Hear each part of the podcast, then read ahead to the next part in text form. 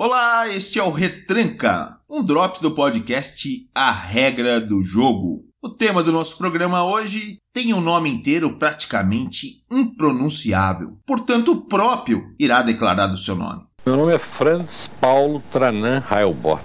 Reconheceu? É Paulo Francis. Vamos para a abertura e depois voltamos a falar sobre Francis. Aqui fala o seu repórteraço, testemunha ocular da história, em edição extraordinária em homenagem aos jornalistas do Brasil. Atenção, atenção, Beverly Hills, Califórnia, faleceu Carmen Miranda. A Rádio de Hamburgo acaba de anunciar o Führer morreu. Eu vou anunciando o comentarista que o Brasil inteiro consagrou. João Saldanha. A gente tá sem manchete ainda. Retranca. Vamos fazer reforma agrária. Vai ser agrária.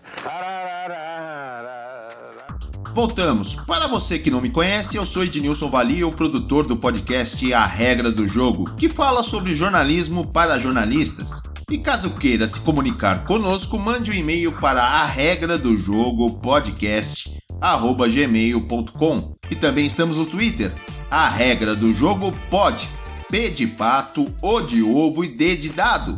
E como havia dito, o tema do programa de hoje é Paulo Francis, que no próximo dia 2 de setembro de 2018 completaria 88 anos. Francis faleceu no dia 4 de fevereiro de 1997, aos 66 anos, de ataque cardíaco. Homem marcante na imprensa, foi colunista nos principais jornais paulistanos, a Folha de São Paulo e o Estado de São Paulo. Também fez muito sucesso na TV. Imitado por vários humoristas, tinha uma coluna no Jornal da Globo diariamente e também no Manhattan Connection, quando fazia parte da mesa. Neste retranca, o podcast A Regra do Jogo vai fazer um especial sobre o Francis, em duas partes. Na primeira, nesta que você está ouvindo, vamos apresentar as frases icônicas do Francis, depois os erros de gravação, tanto no Jornal da Globo como no Manhattan Connection, e a sua principal coluna, mais exitosa no Jornal da Globo. Quem é cu para Paulo Francis? Confira.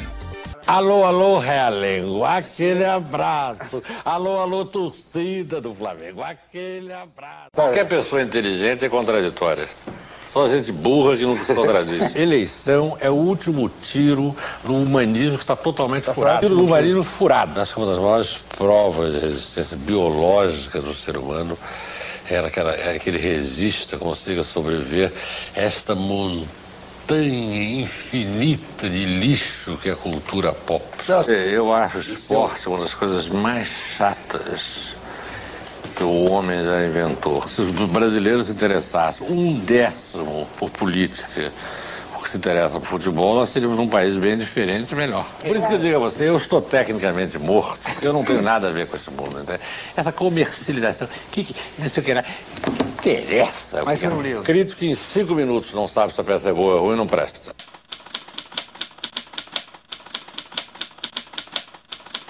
Não, eu vou deixar um. Tem, um, tá, tem uma explicação aqui, imagiste. Puta merda, errei, peraí. Ah, não, não, fala logo? Não, peraí, tem mais. O gênio político de Ronald Reagan. 15 anos de fantasia ao alcance da mão.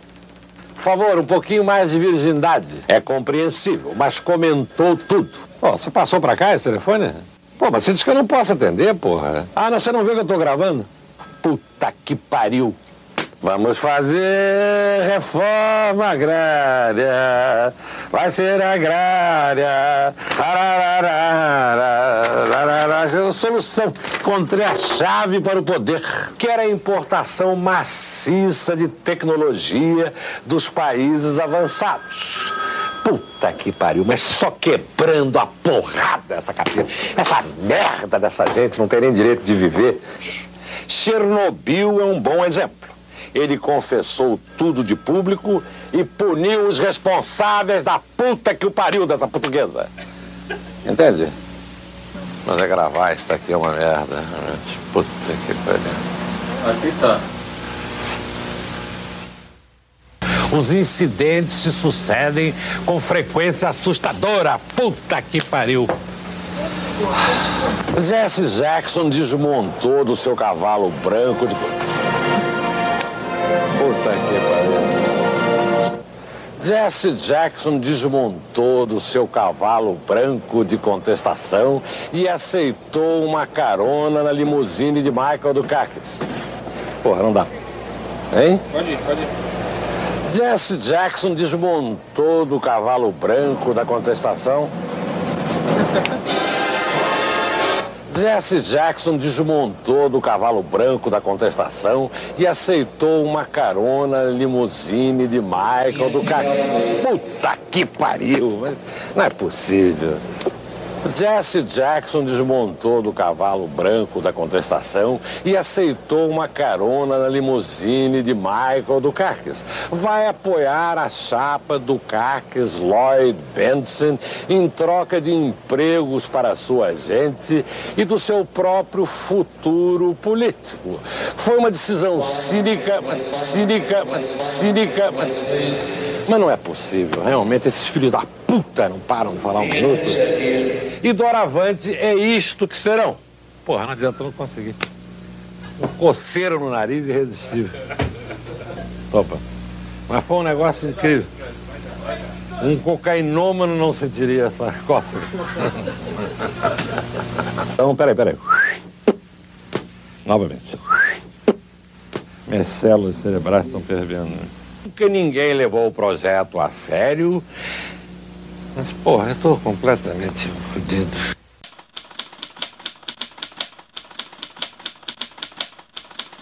Cool, C-O-O-L em inglês, quer dizer frio, mas quer dizer também distante, superior, acima de tudo, au-dessus de la mêlée, como dizem os franceses. Estrela é cool, gente diferente é cool, gente fina é cool, mas quem é realmente cool? Play it cool. Não há filme vagabundo em que não apareça alguém dizendo que é preciso ser cool. Mas ser cool não é fazer barulho, nem espalhafato, nem exibicionismo. É ser como Clark Gable. Ele era muito cool. Ou Marlene Dietrich, que também era muito cool. Ou John Kennedy, que sempre foi a essência do cool, até com a filhinha e com a mulher. Podemos também ir para pessoas como Jack Nicholson, que era também cool, mas há um bocado de barulho em volta e gente reclamando atenção. Mas é muito difícil ser cool. E não adianta você dizer às pessoas que elas não são cool, porque elas vão ficar furiosas. É melhor não dizer nada. Mas você pode ter certeza de que Humphrey Bogart e James Dean eram cool Madonna e cá entre nós Andy Warhol também, apesar de ter inventado esta besteira de que todo mundo vai ficar famoso durante 15 minutos.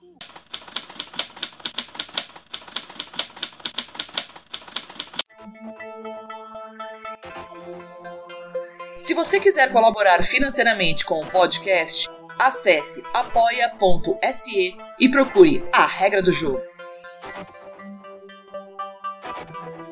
A Regra do Jogo o podcast que discute o jornalismo no Brasil.